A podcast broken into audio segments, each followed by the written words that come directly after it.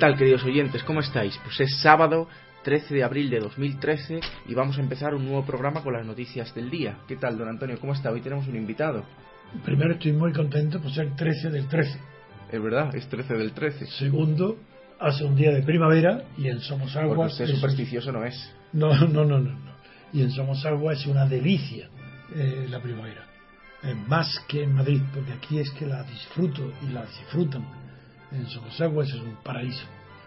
Y luego tenemos la inmensa alegría de tener un invitado que es un muy buen amigo nuestro, vecino de Somosagua, arquitecto, Ramón Caruso, que tiene muchísimo interés por todos los asuntos políticos internacionales y también de América del Sur y que le hemos, está invitado para que pase un buen rato. También estamos esperando quizás allí que llegue otro amigo suyo y mío, porque son dirigentes de la Somos Aguas y personas muy competentes y muy queridas por mí.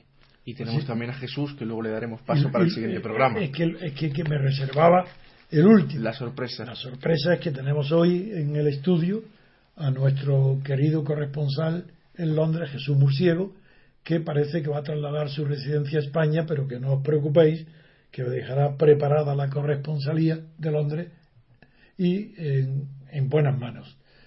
Eh, así que eh, buenos días, bienvenido Jesús, bienvenido Ramón al estudio y el, a ver Adrián cómo planteas el tema de hoy, qué tema se ha elegido y a ver si me hace hablar lo menos posible. Para, pues si está hoy bien de voz, don Antonio. Así estoy menos ronco. Hoy no está no, ronco. Es imposible, dice que me deja de hablar como la palabra y no la dejo. Eso le dice su amigo de Prada. Sí, es verdad. Bueno, pues en la televisión. en la televisión le dice que es que usted nunca es corto. No. Pues la primera noticia que podemos tratar de internacional es el fracaso del comité de sabios propuesto por Napolitano.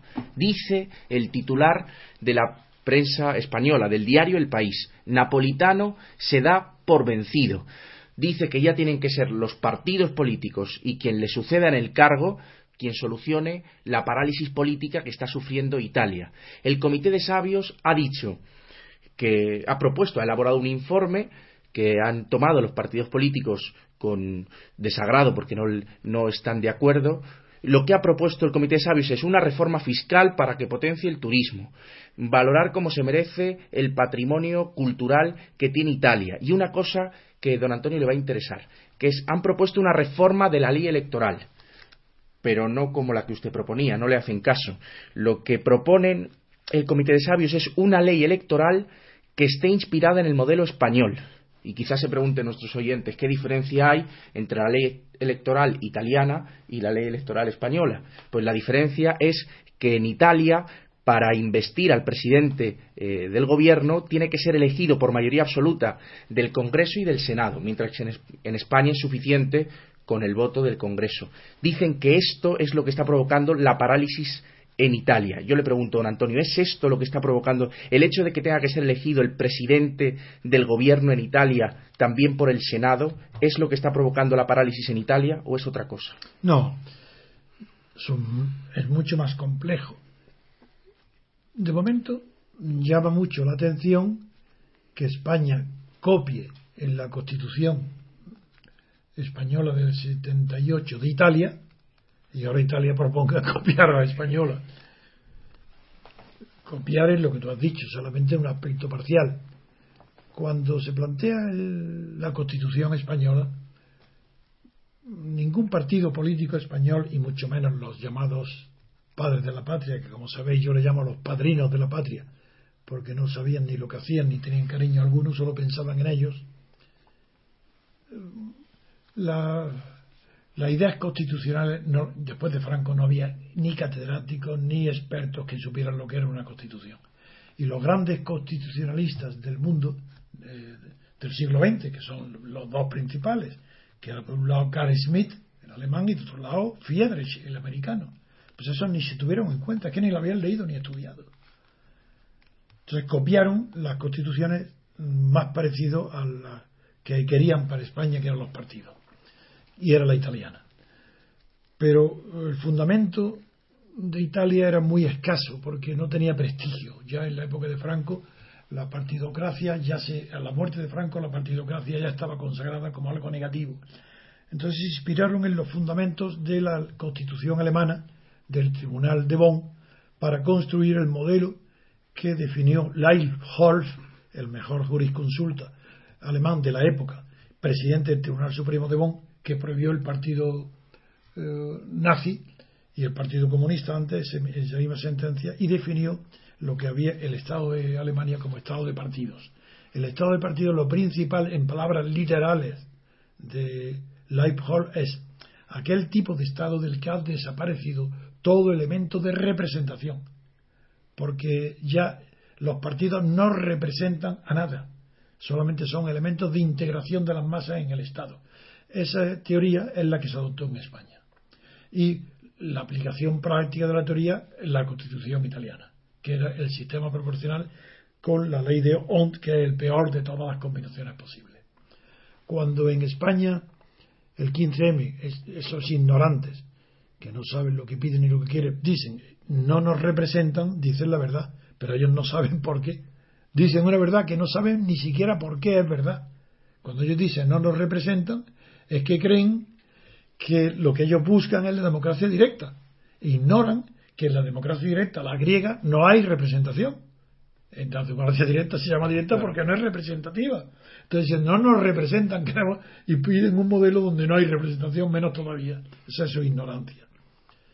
Como he dicho varias veces, la denominación de democracia representativa proviene de Hamilton, el gran estadista fundador de los Estados Unidos y que murió el pobre muy joven de secretario de Estado en un duelo y que fue el primero que encontró frente a Madison, Jefferson, incluso Adam, que no sabían denominar lo que estaban haciendo, lo que estaban construyendo. El único que le preguntaron y qué era, y fue este Hamilton el que dijo, estamos haciendo una democracia representativa. Bien, los italianos, el sistema electoral del sistema proporcional que empezó a aplicarse en la República de Weimar en el año 1919 y que tendió una alfombra roja para que pasaran triunfalmente sobre ese sistema Hitler y Mussolini. Mussolini ya tuvo la, visión que en el año 22, eh, en una ley que se llamaba de emergencia o de oportunidad, no me acuerdo el nombre, introdujo el sistema de listas y con eso llegó al poder. Con la marcha de Roma no fue lo que le dio el poder, lo que le dio el poder fue el sistema electoral de listas. Hitler lo mismo. Ese ha sido lo propio de todas las dictaduras, el sistema de listas. Franco, el sistema que tenía Franco, el sistema de listas.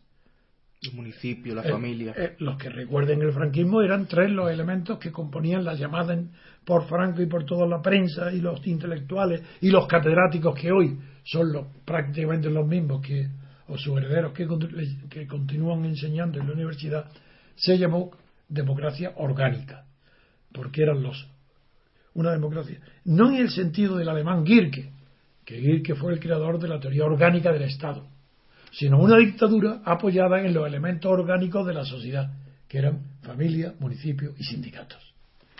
Con listas, y esas listas eran las elegidas. Y hoy, cuando muere Franco, no hay en España nada ni nadie organizado. La traición de los partidos, huyendo de la ruptura democrática que yo proponía y que se habían comprometido conmigo en mi despacho, en un documento que guardo porque está firmado por todos los partidos, comprometiéndose a, unas elecciones libres, normales, naturales, y a un referéndum que pudiera elegirse en monarquía o república, traicionando lo que habían comprometido consigo mismo y conmigo, pactaron las listas abiertas copiadas de las italianas.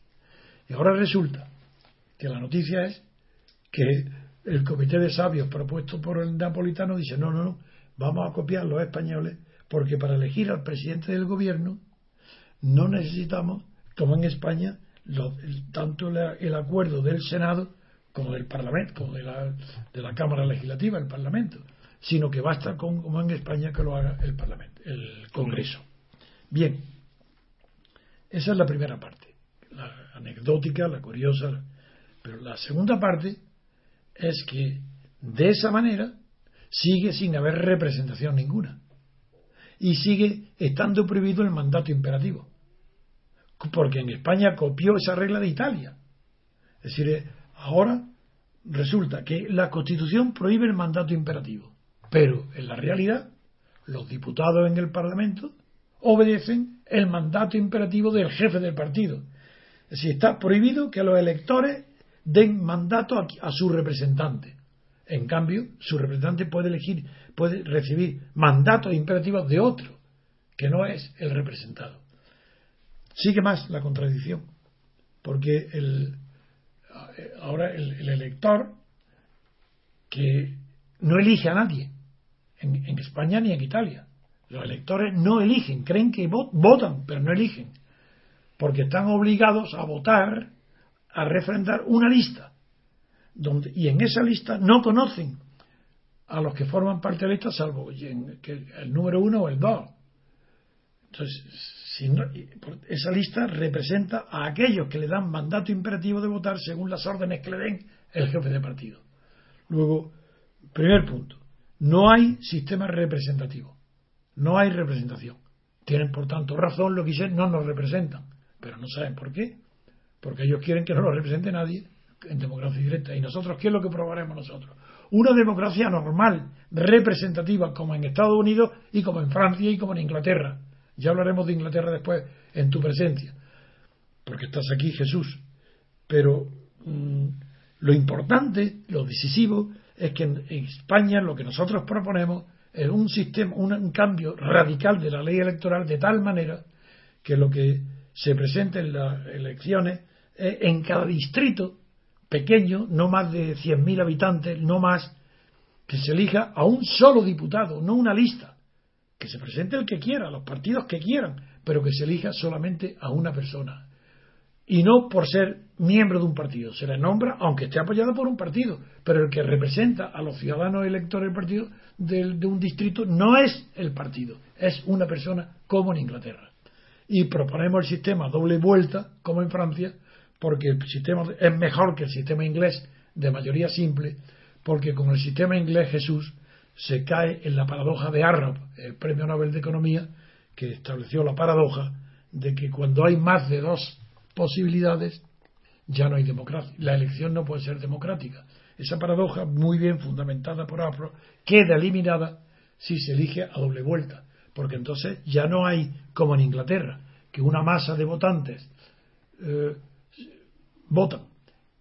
Sale el, elegido el que tenga mayoría simple, por ejemplo, con un 30%. Y el 70% restante, ese no está representado, porque no ha tenido la oportunidad de emitir su opinión o su, eh, su voto, aunque perdiera, a favor de otro. En cambio, cuando haya doble vuelta, el que es elegido doble vuelta forzosamente sale por mayoría absoluta, porque si no, no se habría elegido, es por definición.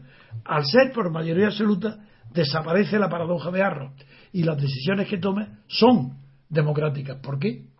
Son democráticas porque el que pierde ha participado en la elección. No se puede decir, es que no se tiene en cuenta la opinión del perdedor. Naturalmente que no, puesto que la mm, democracia se basa en una convención de que la mayoría, los asuntos donde hay conflictos se resuelven por mayoría y minoría. Pero si la minoría participa en la en la decisión votando en contra, sin embargo, lo que resulta, que es la mayoría absoluta, obliga al que ha votado en contra, porque forma parte del cuerpo electoral que ha decidido por convención que sus asuntos se deciden por mayoría y minoría. Esa es la razón por la cual están representadas las minorías. Y esa es la razón por la cual es demagogia pura los elegidos que eh, antes están defendiendo su programa electoral y se dirigen y piden una mayoría.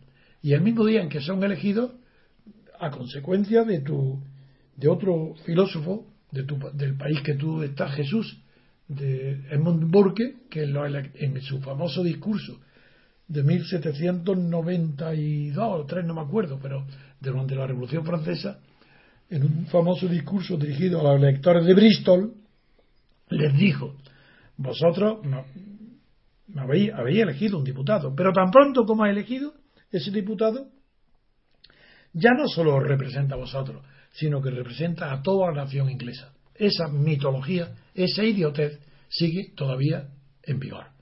El diputado que ha elegido por un pueblecito aquí, por ejemplo, que pongo siempre por Lorca, por simpatía hacia Lorca por el terremoto, porque he estado allí varias veces. Entonces, por ejemplo, un, diputado elegido por Morca, por Lorca, puede ser un experto fantástico en la huerta de Murcia o de Lorca, lo que quiera, pero no tiene ni idea de los misiles nucleares de Japón ni Corea ni de los conflictos. Y sin embargo, tan pronto como llega a Madrid, toma posición del, escaño, se cree ya que es eh, que está iluminado por el Espíritu Santo y puede hablar de las cuestiones divinas y humanas como si fuese el primer sabio del mundo. Esa tontería viene de el primero que la formuló fue Edmundo Burke en el famoso discurso a los electores de Bristol. Por eso, pobres italianos que si creen que copiando a los españoles van a estar mejor, estarán peor aún, aunque ya, porque yo también considero que es peor, es peor estar en España que en Italia, porque en Italia al menos no está gobernada. En cambio en España, como está mal gobernada, es peor que que no hubiera gobierno. En fin. Si dice el diario, dice el, diario El País, don Antonio, eh, que la semana pasada, como siempre, defendiendo los estados de partidos y los sistemas como el italiano, el español, el belga, decía que Italia está parada pero se mueve, hoy ya no. Hoy ya dice que Italia está paralizada.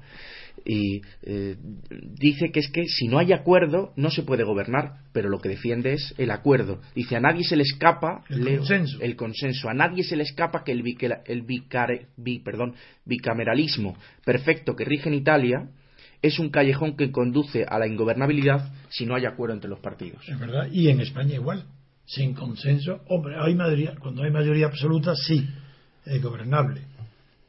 Y ahora, por tanto, el PP, como tiene mayoría absoluta, puede gobernar, pero tiene la desgracia de estar dirigido por una persona incapaz de mandar.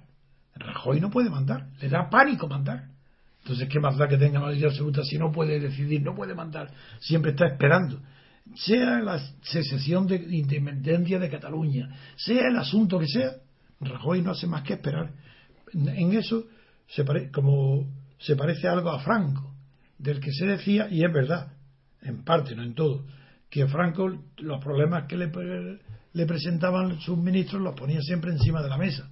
y, no, y el tiempo lo, arreglaba, es decir, no resolvía nada. Pero Rajoy parece que ser un heredero de Franco, no solo por ser heredero de Fraga y por tanto del principal ministro franquista, y de Suárez, ministro del movimiento, de todo esto, de la falange, sino porque su método de gobierno es no gobernar me he acordado, don Antonio, no sé si le contó don Pedro, su amigo don Pedro Sey Rodríguez, una, anécdota de Franco que cuenta en sus memorias de que siendo el ministro entró, siendo ministro don Pedro, entró en el despacho de Franco y veía que estaba poniendo papeles a la izquierda y papeles a la derecha mientras tomaba buñuelos mojados en chocolate. Entonces al irse le preguntó a Lugier que estaba en la puerta y le dijo, ¿y qué hace Franco poniendo los papeles a la izquierda a la derecha? Y le dijo Lugier, pues mire usted, los de la izquierda son los condenados a muerte y los de la derecha los que se salvan. Estaba mirando sentencias, estaba revisando sentencias de condenados a muerte. lo pone por ejemplo de frialdad. Sí, pero como don Pedro Sánchez Rodríguez era tan embustero, pues no estoy seguro que fuera verdad. Fue ministro de Franco, como sabéis, el primer ministro de Educación, un hombre muy inteligente, pero me contó otra anécdota que viene muy bien aquí. Esa sí creo que es verdad. Pero no por Franco, de él, de él. Él mismo me lo contó como algo suyo y es posible porque era un hombre muy inteligente y muy ingenioso cuando me explicaba o quería explicarme qué hacían los ministros de Franco, que eran mejores que los actuales, que decían, pero ¿cómo es que Girón o Solís o esta gente tal, están aquí en estos puestos? Y él decía, eso es muy fácil de explicar, un extranjero no lo puede comprender. Pero si se le dice, mira ustedes que hace 15 días ha habido una riada, y entonces las riadas ponen las escupideras encima de los árboles, ¿quién va a comprender que hay una escupidera encima de un árbol? Pero si le dices que ha habido una riada, ah, bueno, pues ese así explicaba el acceso a los puestos dirigentes de lo más mediocre, cateto y vulgar de la clase dirigente española. Hoy pasa algo parecido. Hoy los partidos seleccionan al revés. Lo peor es lo que suben los partidos. Es una selección al revés. Y es normal, porque los mediocres siempre eligen a aquellos que creen que después de ellos no le hagan sombra. Y eso pasó con Santiago Carrillo, me acuerdo con Gerardo Iglesias, que era una buenísima persona, de Gerardo Iglesias y, lo eligen pensando que no y luego se revelan. También Aznar con Rajoy. Eh, sí que no, eh, Maduro quizá también es parecido. obvio, claro, claro, claro, es un ejemplo, Maduro. Chávez eligen siempre a aquellos peores que piensan que no le van a hacer sombra. En fin. Pues pasamos a, la siguiente noticia, si quiere, Sintonía y pasamos a la siguiente.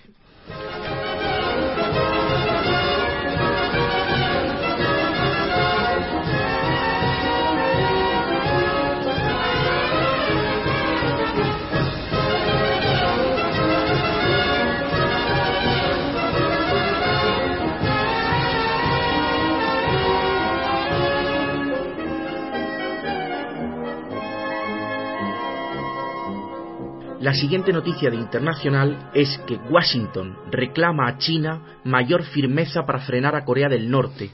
El secretario de Estado, John Kerry, de Estados Unidos, inicia su gira por Seúl, Pekín y Tokio. Ayer estuvo en Seúl y hoy viaja a China.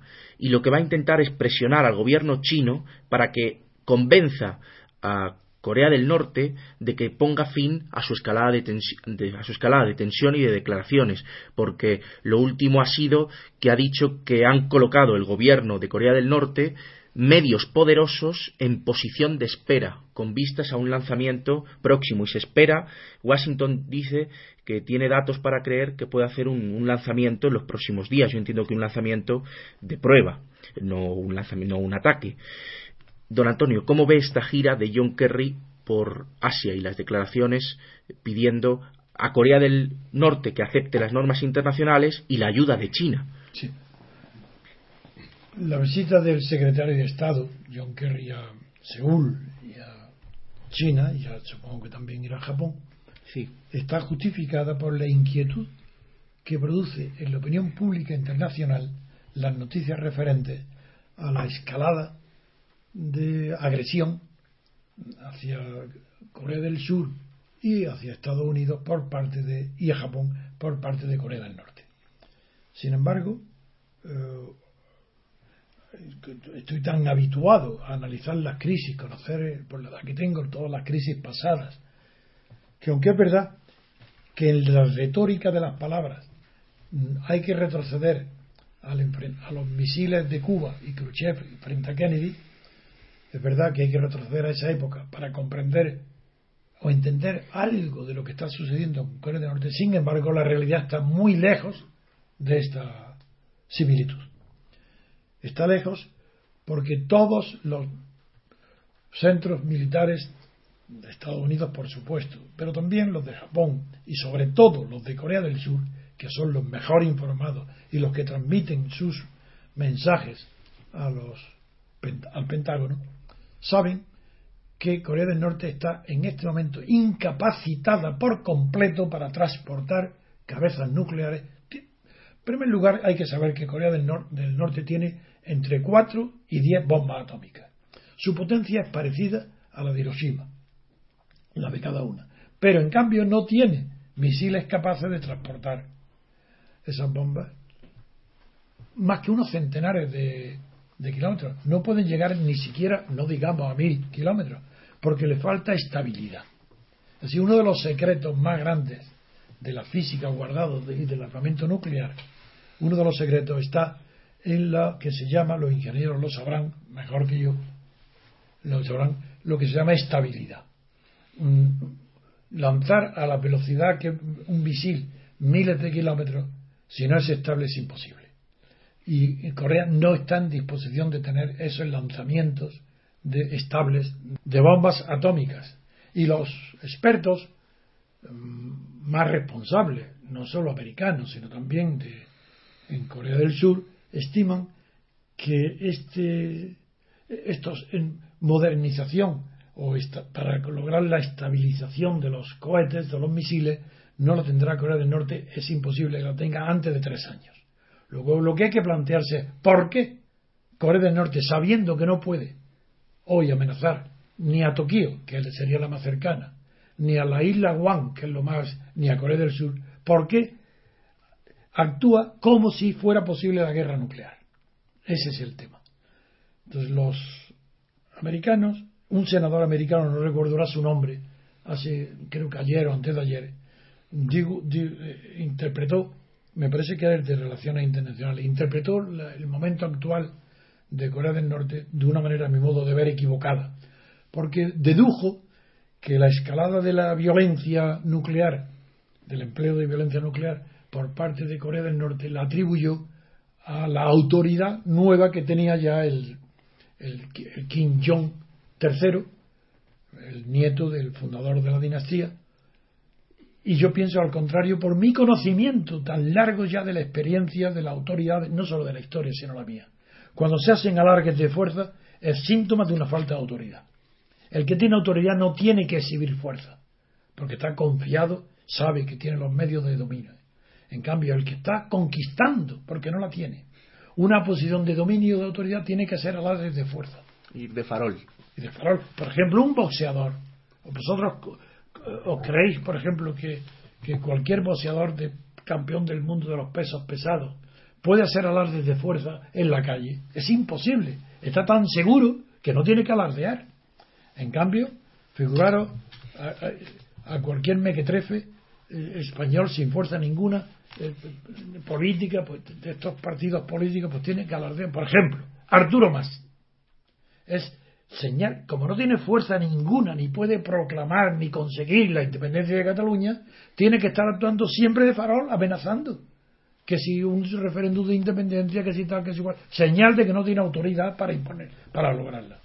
Y por eso, en ese mismo razonamiento me baso para creer que la, eh, la política de Estados Unidos le conviene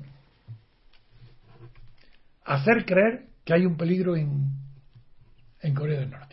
Sabe que es imposible, pero le conviene que ese es peligro... una forma de halagar la vanidad del dictador de No Corea solo del Norte. eso. ¿Qué va? No, no, no. Irán. El problema de Estados Unidos no es Corea del Norte, es Irán. El problema de Israel e Irán sí que es grave. A Estados Unidos le conviene que haya un susto en el mundo sobre el arma nuclear, porque justificaría una acción de represión y de destrucción de la posibilidad de aumento nuclear de Irán. Y que por eso se comprende que se exhiba tanto temor en los periódicos con Corea del Norte. Y sin embargo, en Corea del Norte no hay motivo alguno de alarma, salvo la jactancia, la chulería de la autoridad, que, que tiene poca autoridad, del recién nombrado jefe de la República de Corea del Norte, presidente de la República, Kim Jong. Un. No, tercero, tercero. Ah, que se llama Un, es verdad, es verdad. Sí. Kim Jong-un, pero que es tercero. Pues pasamos, pasamos a la siguiente noticia.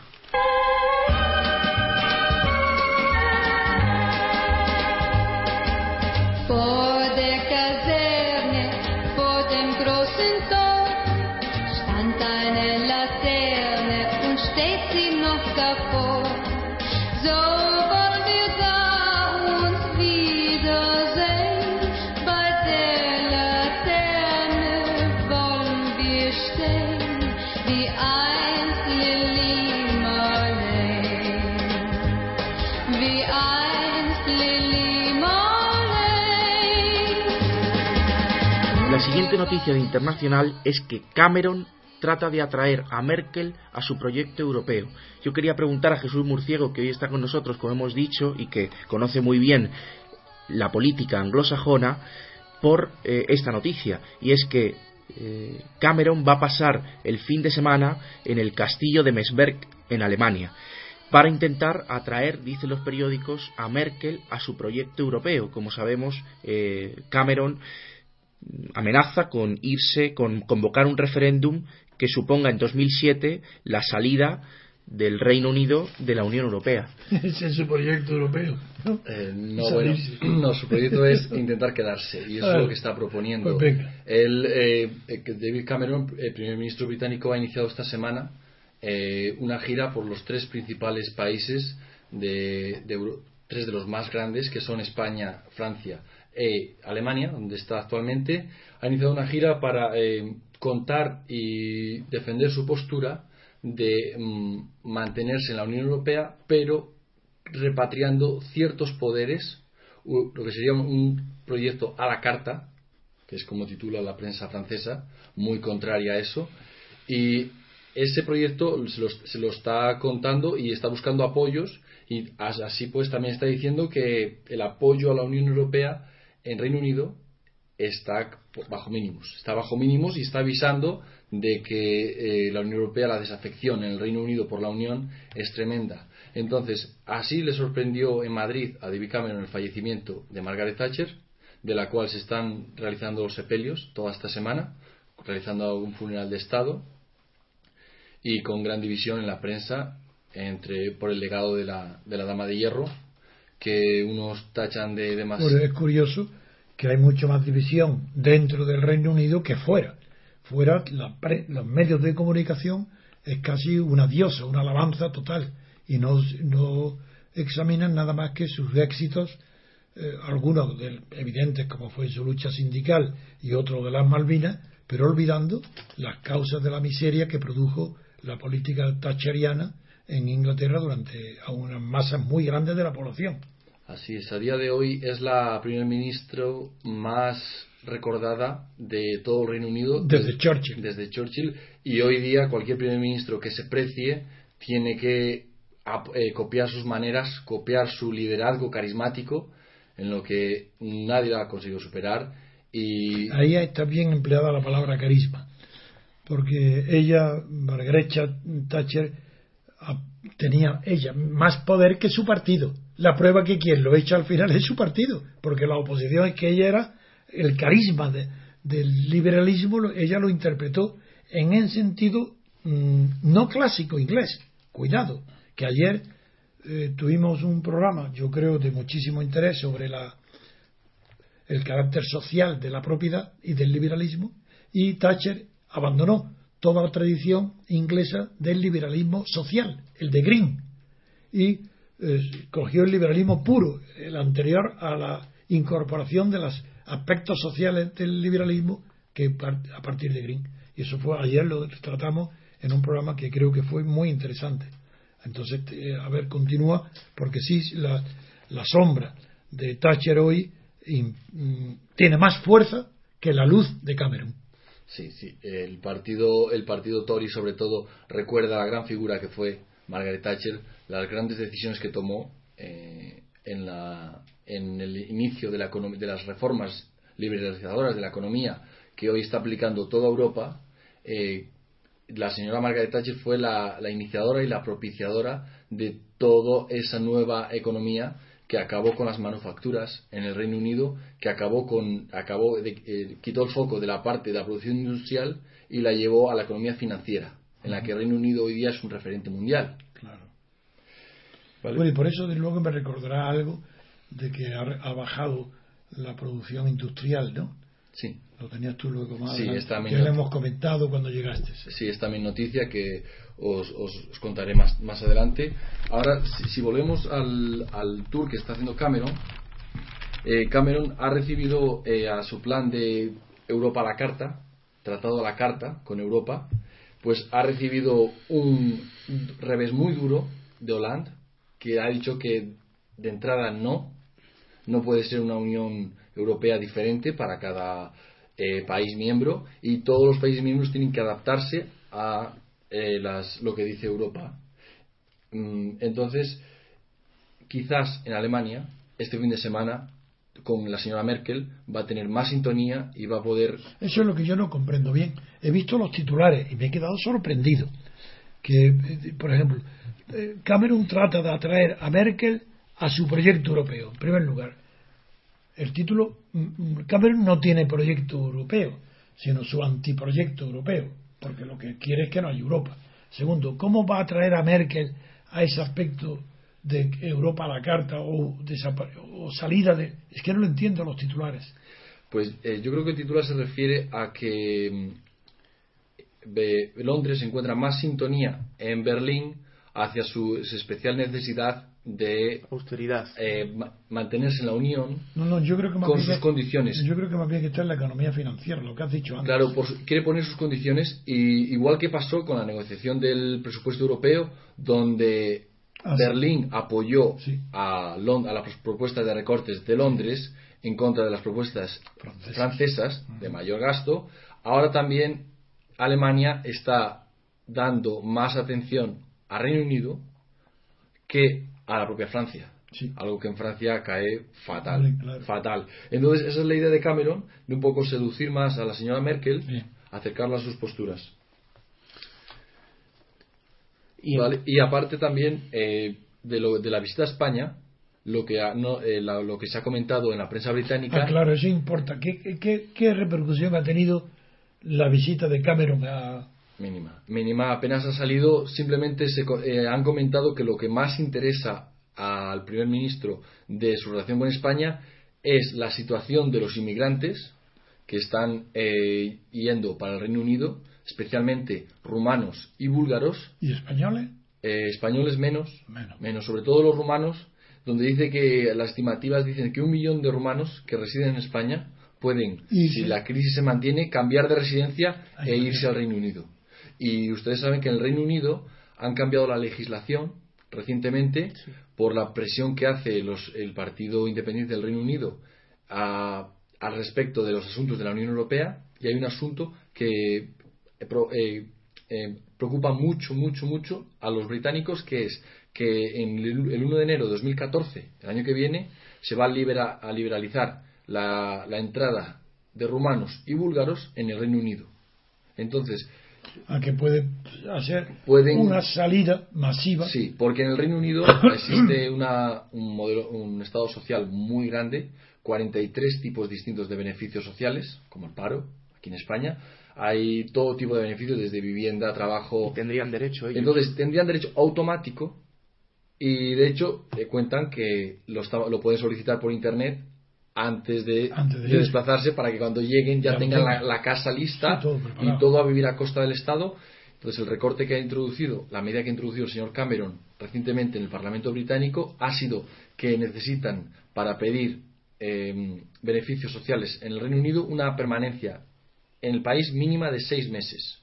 Sin esos seis meses no se van a conceder las solicitudes de De beneficios sociales. En fin, yo creo que yo estoy deseando que llegues a, a ver cómo los medios de comunicación del Reino Unido, británicos, consideran y ven el problema de la monarquía española. O tienes antes que hablar, o ese tema lo tienes, ya puedes entrar en él. Sí, sí, vamos es que ese es el que más nos interesa inmediatamente, porque claro, ¿quién va a tener una visión más eh, co- más consciente de lo que es la monarquía aquí en el Reino Unido? Pues vamos a pasar a la sintonía y que nos lo cuenta Jesús. ¿Cómo ve la monarquía española? Desde Como lo ven lo- los ingleses, la monarquía española. los medios ingleses. Hasta Eso ahora.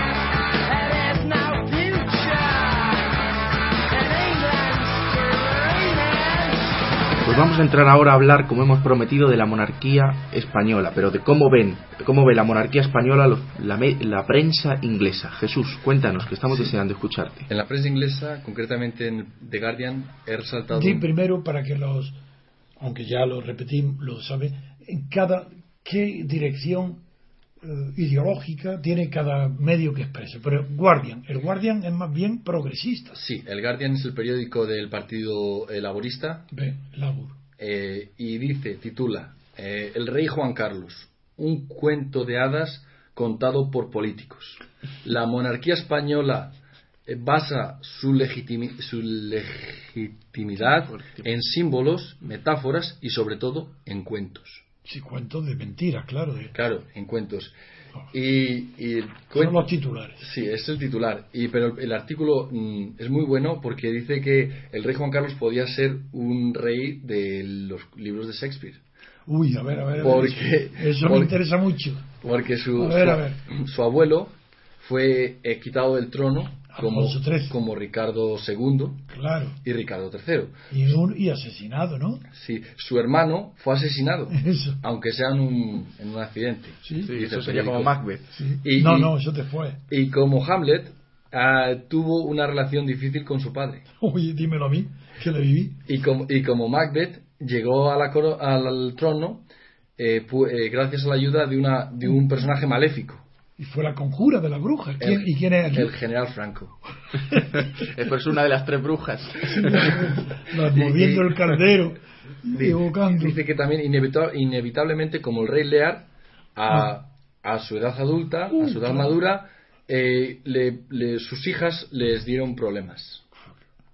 Y ahora una de ellas, la, la- la princesa, dice, eh, infanta Cristina, eh, ha sido, eh, está en alegaciones como la- las, las que tiene por su marido, el duque de Palma, de apropia- apropiación de millones de, de euros en fondos No públicos. alegaciones, no, será denuncias. Denuncias. A que está imputada. Es que está traduciendo Jesús del inglés, está traduciendo a la vez al español con el artículo delante. Sí. no es Eh, fácil. Sí, entonces dice que la monarquía, eh, la monarquía española eh, no está basada en la historia, sino en una historia.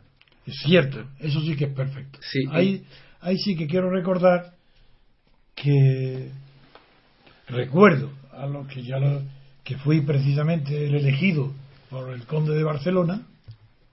Yo fui elegido, me llamó el día 16 de julio, la Virgen del Carmen, del, del año 70 y 69. 70, no, no, hombre, no. Sí, sí, para de- cuando designa sucesor Franco y eh, para que pusiera y fui y estaba todo aquello solo, me llamó para que nadie se enterara. Y yo escribí la carta de Conde de Barcelona a Franco y también al día siguiente a su hijo, que la llevó el embajador Jiménez Arnau eh, desde Estoril. Y dije la frase que dije a Franco es que no tenía eh, que no tenía poder, por mucho poder que tuviera en España, para alterar el orden de la sucesión dinástica, que eso no le pertenecía, y al hijo, que como el hijo en la carta le había dicho que aceptaba el nombramiento de sucesor para salvar la monarquía, pues yo puse en la carta que don Juan aceptó literalmente, los dos y los lacró, los lacró en mi presencia y la entregó al embajador, le dijo que eh, a su hijo que, que, que prefería que no salvara a una monarquía sin honor, porque una monarquía contra la sucesión dinástica y contra su padre no sería una monarquía legítima. Pues esto es lo que el rey Lear no sucede así. En el rey Lear, como sabéis, fue que eh, eh, a, la, a Cornelia, que es la única que lo quiere, por eso el nombre está muy bien elegido por Shakespeare, el honor lo quiere, reparte en vida la herencia, los dejan tirados todos sus hijos, y, y Cornelia es la que lo, no es lo mismo. Así quiero decir nada más que para así como me ha hecho gracia todo lo que has dicho respecto al paralelismo de, con Shakespeare, que es verdad, en esto de la abdicación no, porque aquí la abdicación no es, eh, primero, que no es seguro que se produzca. Yo creo que no se va a producir, conozco tan directamente al personaje que sé que este no va a renunciar a nada en vida. Y en segundo lugar, el daño que le está haciendo a la princesa Leticia, algo en el que yo no voy a entrar, el libro publicado por su primo hermano, hablando de los abortos y de los problemas tan graves que pueden representar para el pueblo español tener una reina con esos antecedentes, hacen que sea muy difícil la comparación con el rey Lear.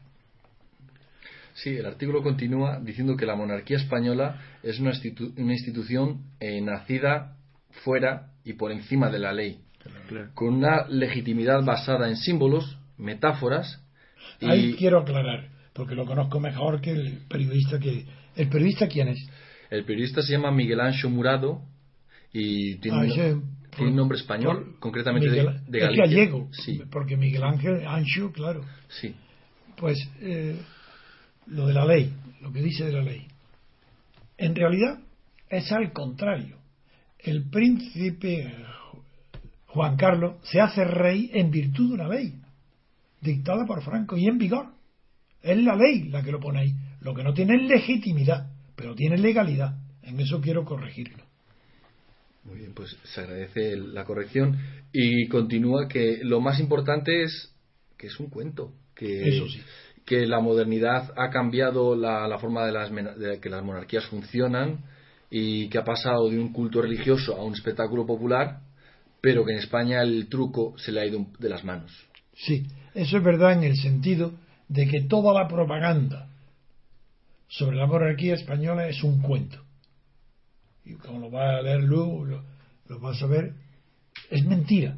Así, no hay una sola palabra referente a Juan Carlos que sea verdad.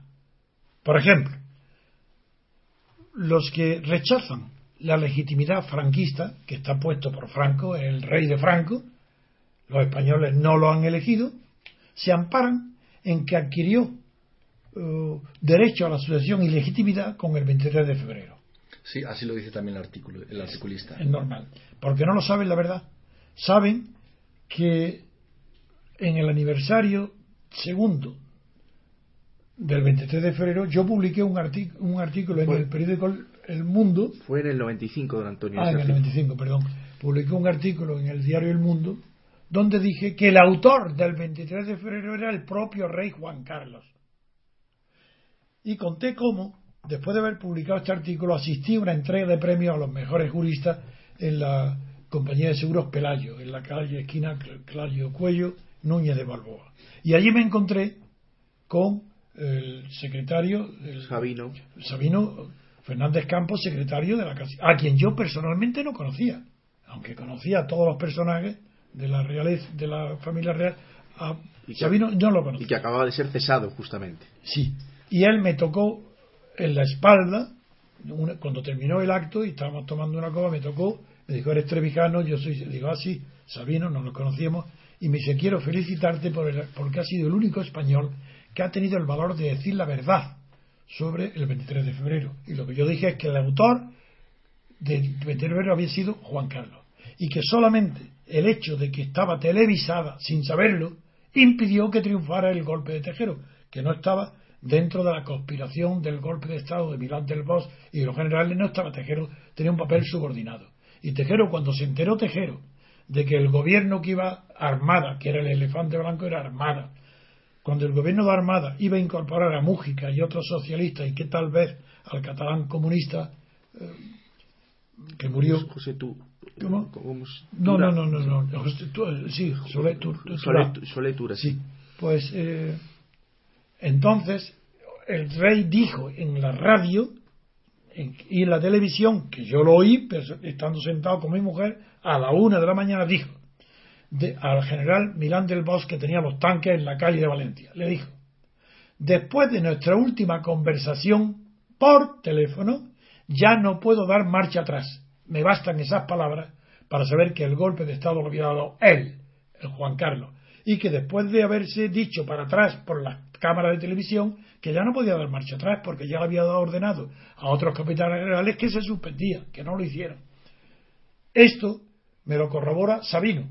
Dice, hasta el punto que me da el nombre del capitán que él mismo mandó desde la zarzuela a la agencia F para que retirara el original de ese telegrama que acabo de leer. Y lo retiró a las 3 de la mañana. Y, y me añadió, Sabino, vuelvo a repetirlo un billón de veces, porque como los españoles continúan creyéndose el mito de que el rey adquirió la legitimidad porque impidió el golpe de Estado el 23 de febrero, incluso Santiago Guerrillo llegó a pedir el premio Nobel de la Paz para él. Pues como es tan ridículo, quiero repetir un millón de veces lo mismo, todas las que sea necesario.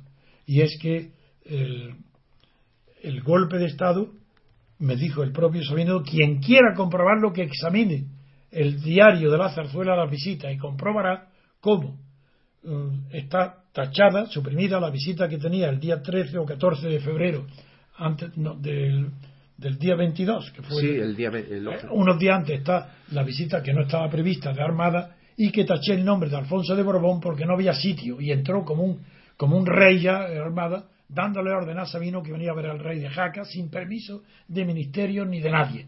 Y, él mismo me dio las pruebas, todo. Y eso yo lo he contado en vida de Sabino y dando su nombre. Y lo he contado nada menos que en televisión. Nadie me ha corregido jamás. Y añado ahora otra prueba más. Cuando Pilar Urbano publica las memorias de la reina Sofía, dice literalmente las palabras de la reina, que el rey simuló ante los generales que estaba de acuerdo con ellos en el golpe 23 de febrero. Pero que es que hace falta más para que una mujer tan poco conocedora haya creído la versión de su marido que ella, lo estoy engañando. Es que eh, ese es patente la responsabilidad. Por eso es no que corrijo, es que digo que la, responsabilidad es mucho mayor de lo que creen los medios ingleses que no conocen la verdadera historia, que yo sí que le, porque la he vivido en primera persona. Así es, la, la verdadera historia no se conoce todavía en Inglaterra, pero como son amantes de la verdad, en breve eh, seguro que les interesará mucho. Y el artículo continúa diciendo que lo- los reyes nunca han sido populares en España. Ocho de los últimos, los últimos ocho monarcas, eh, entre ellos uno ha sido retirado, eh, quitado por su propio hijo, dos han abdicado y otros dos han sido eh, quitados por levantamientos populares.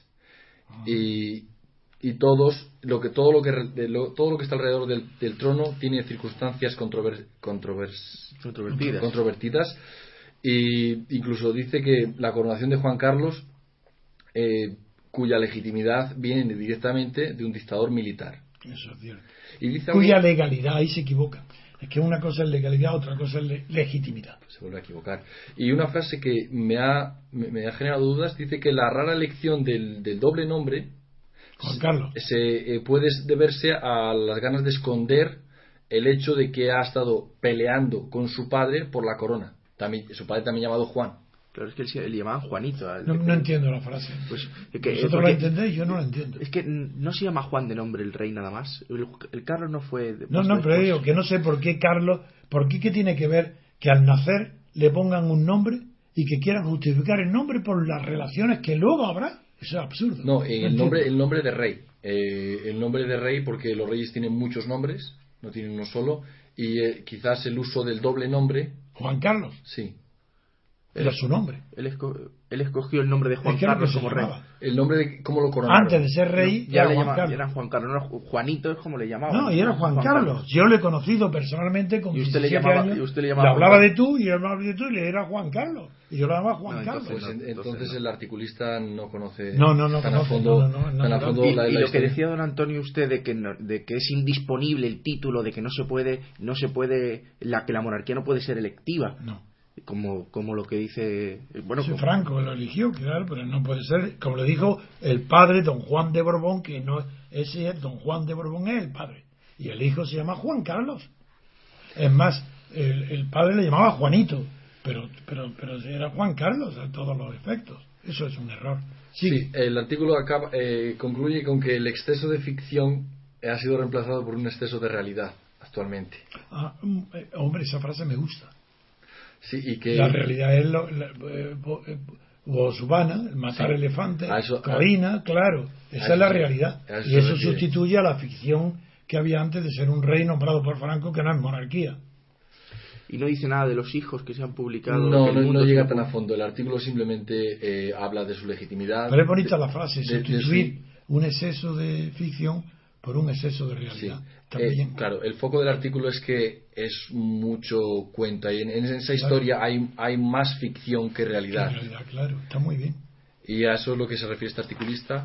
muy bien. Sin embargo, tengo otro artículo de, en The Economist, que es un periódico... No, mucho- ese es más conocido en España. Sí, es más serio, digamos, y dice, se pregunta si debe re- eh, abdicar el rey también, refiriéndose a la abdicación en, Holan- en Holanda de la reina. Ah, comparándolo con Guillermina o, Sí, comparando con la reina Beatriz de Holanda, o Beatriz, Beatriz, Beatriz. que abdicó y son muy, muy de la misma edad. Sí, Entonces, eh, relata las, las, eh, la historia infame de, de las andanzas del rey, en lo que ha de pasado Juan Carlos. sí, del, del rey Juan Carlos y cómo eh, le acosan los problemas, le acosa los, los, la, imputa- la imputación de su hija, de Don Targarín y su hija. sí, y pues pide, o sea, se pregunta si es realmente un, un buen momento para abdicar y el Economist cree que sí,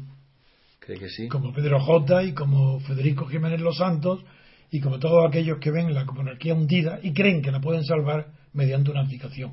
Y por eso silencian y están tan asustados del libro que acaba de salir, que se ha agotado. La editorial Foca lo ha publicado. Digo la editorial Foca porque es la que publicó mi libro Servidumbre, eh, Pasiones de Servidumbre. Y lo conozco muchísimo, al dueño, es ¿Y muy qué, qué libro mío es don Antonio el de primo de Roca Solano, de un primo hermano de la princesa que, que ha contado su vida y es un horror por los abortos y cosas que aporta pruebas documentales de médicos. de- claro, eso saben el daño tan grande que le puede hacer a. a- y puede ser por una venganza porque cree usted que la ha podido publicar su primo Sí, sí, eso es resentimiento, eso está clarísimo. Eso es seguro. Es innoble que lo que hace, eso es seguro.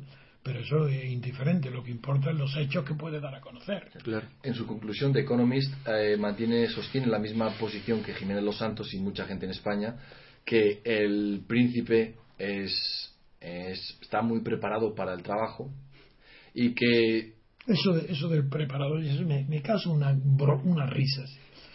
Es que un rey está preparado porque ha estudiado, por ejemplo, ingeniero o arquitecto. Dice que está muy preparado. ¿Pero qué ha hecho?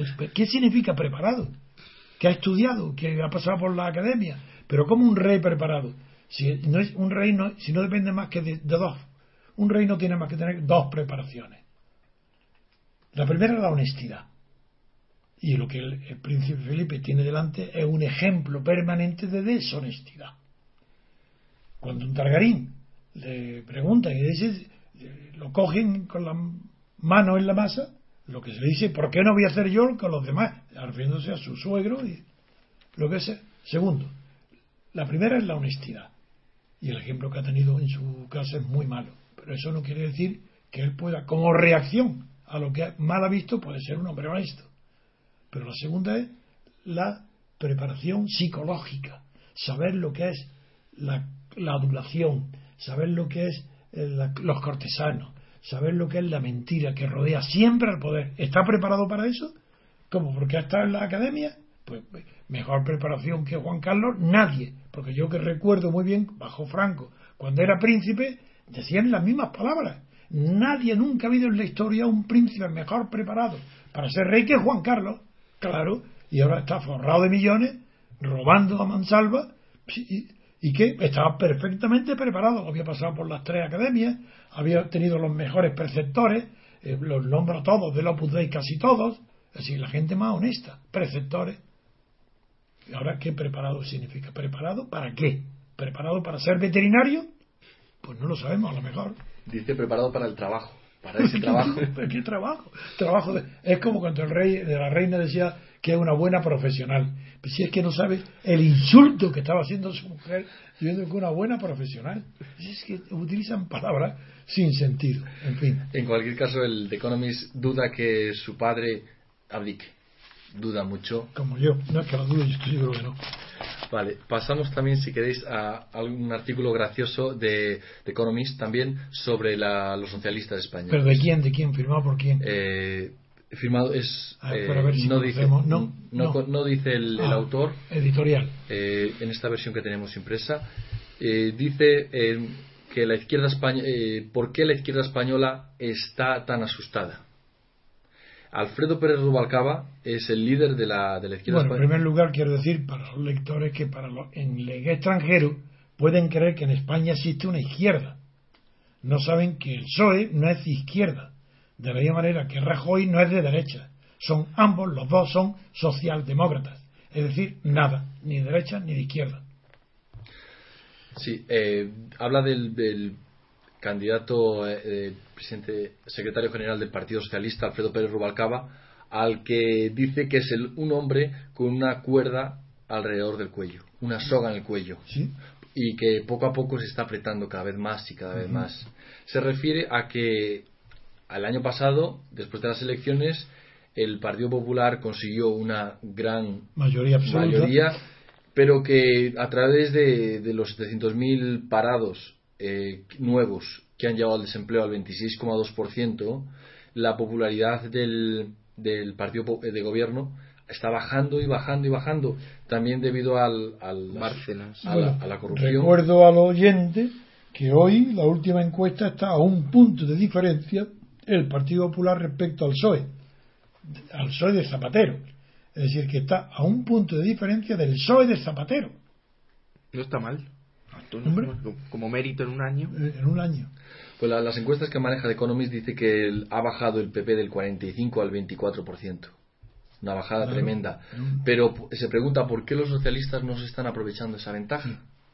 ¿Por qué? eh, ¿Qué tiene? ¿Qué tiene este, este señor Rubalcaba? Y dice que debido a apoyar el derecho a decidir en Cataluña, Así. debido a mm, haber participado en, en el gobierno de Zapatero, El estigma, ¿no hablan del así estigma? dice que debido a eso tiene un estigma. Un momento, cuidado. Habla de la palabra estigma. Sí, sí, la utiliza. Sí, es que en el mundo anglo- eh, anglosajón la palabra estigma es muy utilizada en política. En España no. En España no estaba. Y la primera vez que se trae a España lo trae Pascual Sala, el que hoy es presidente del Tribunal Constitucional, que utilizó la palabra estigmatización, estigma, para impedir que Felipe González en pleno escándalo de corrupción del PSOE en el gobierno, fuera a declarar como testigo en los casos de corrupción de sus ministros. Y eh, ahí, em- por primera vez, la prensa española empleó la palabra estigma. Sí. Entonces dice que mantiene el estigma de lo- ser- haber participado en el gobierno de Zapatero y en los gobiernos de Felipe González, algo que para los nuevos votantes del partido es algo que queda muy atrás y no atrae. No atrae. Y el, el articulista sugiere también nombres como eh, Tomás Gómez y Pachi López como, Sí. como posibles sucesores. Ah, Yo que se equivoca también. Y también el de Carmen Chacón. Eso tiene un poquito más posibilidades. Y dice, finaliza diciendo que si los socialistas quieren el poder, necesitarán un nuevo líder. Sin duda ninguna, hay mucho tiempo. ¿Y qué más eh, de prensa hay de interesante? Interesante también, eh, pasamos. De la prensa británica. Sí, de el- un artículo re- relacionado al, al, al primer al presidente No, de porque tú al llegar y saludarme me hablaste, como sabes, la admiración que yo siento por, eh, cierto, por la filosofía anglosajona y sobre todo por la antropología. Me hablaste de Eva Pritchard, que debe Sí. ser un sobrino descendiente de, del gran antropólogo.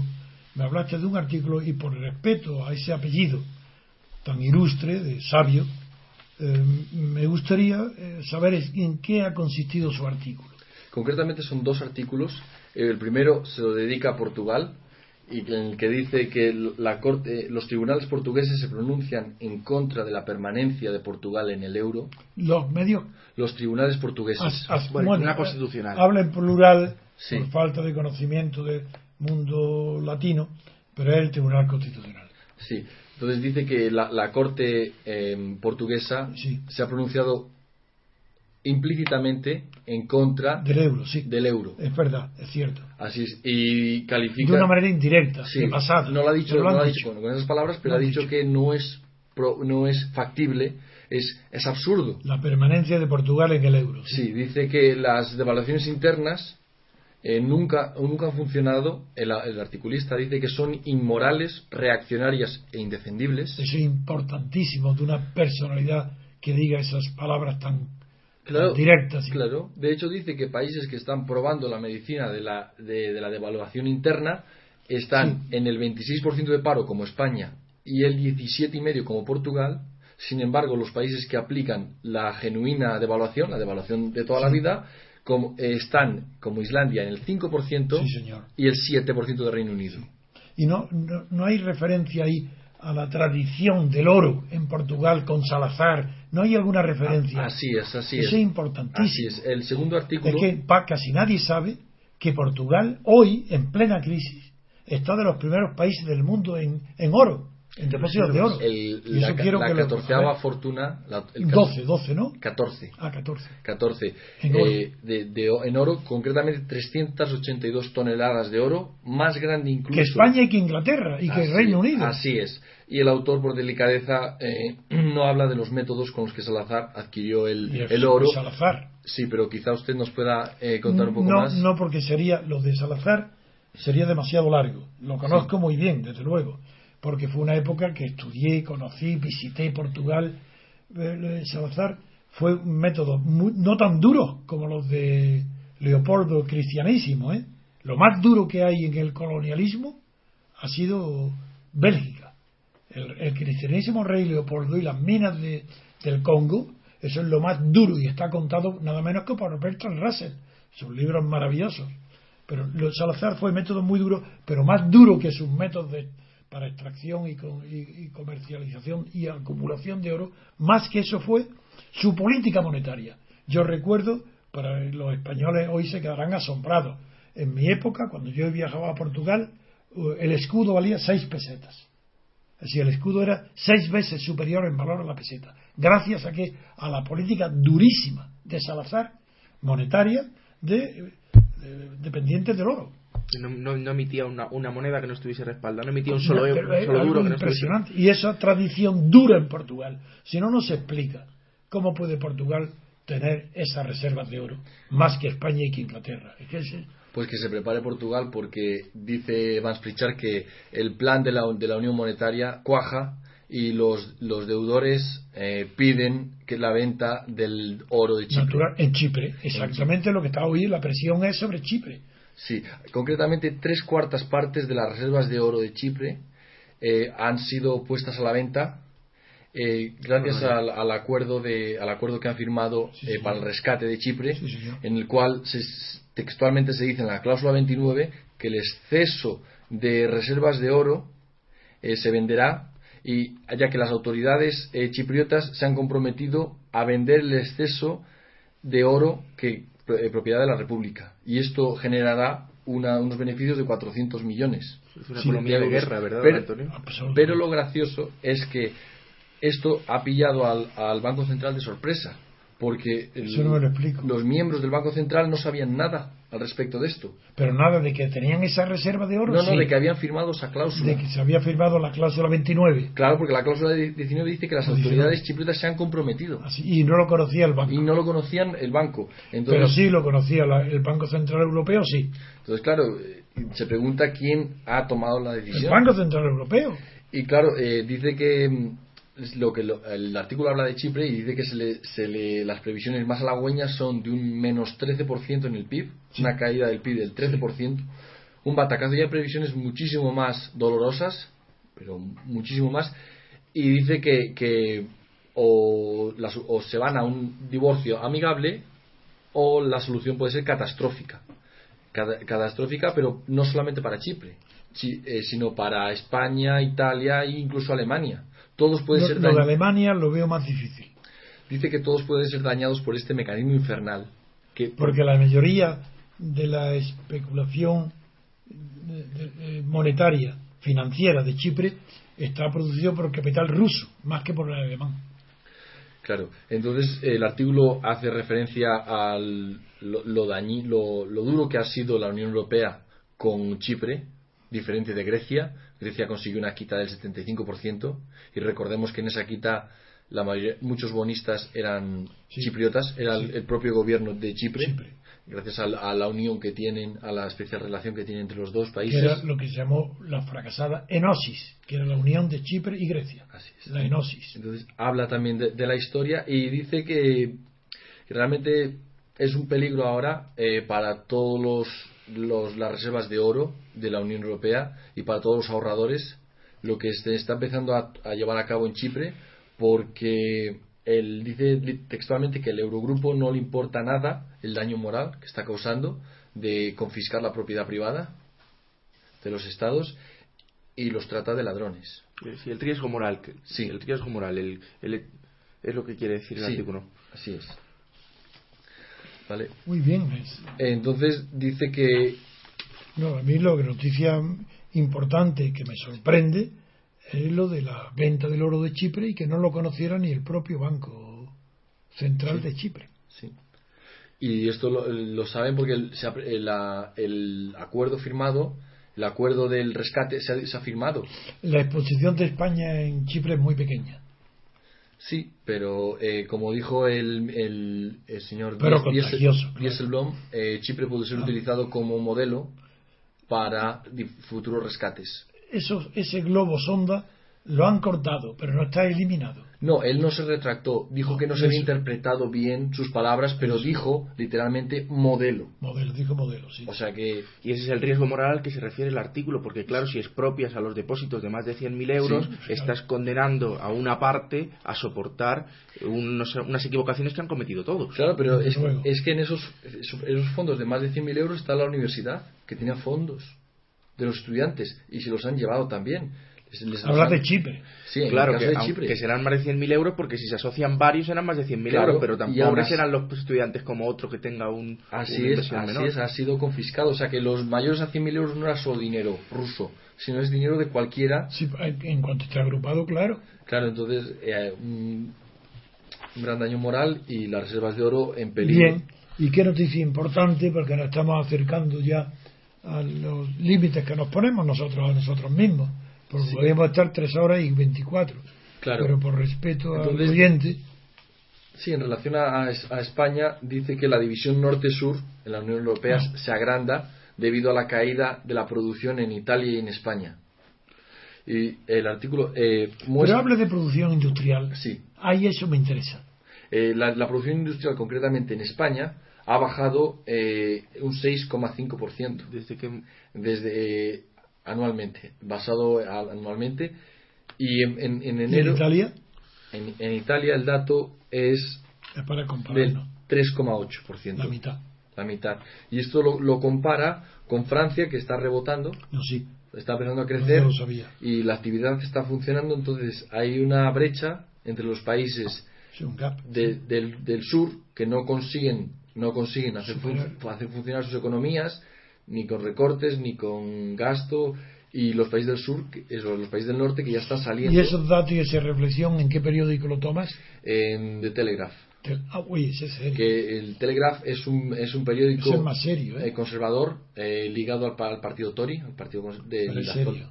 y es muy serio y es euroscéptico también También, claro, como todos. Sí como la mayoría de la prensa británica Bueno, ¿hay algo importante que quiera añadir para dar por finalizada la emisión de hoy? pues no yo creo que hasta aquí ¿Sí? aquí Bueno, ¿Y? pues muchas gracias. Tú, Jesús, Adrián, tienes la palabra.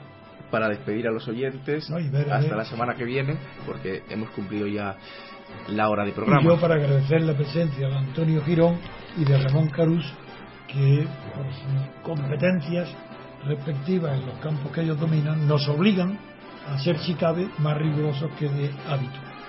Pues muchas gracias, queridos oyentes. Espero que hayan disfrutado con nuestra emisión. Hasta la semana que viene.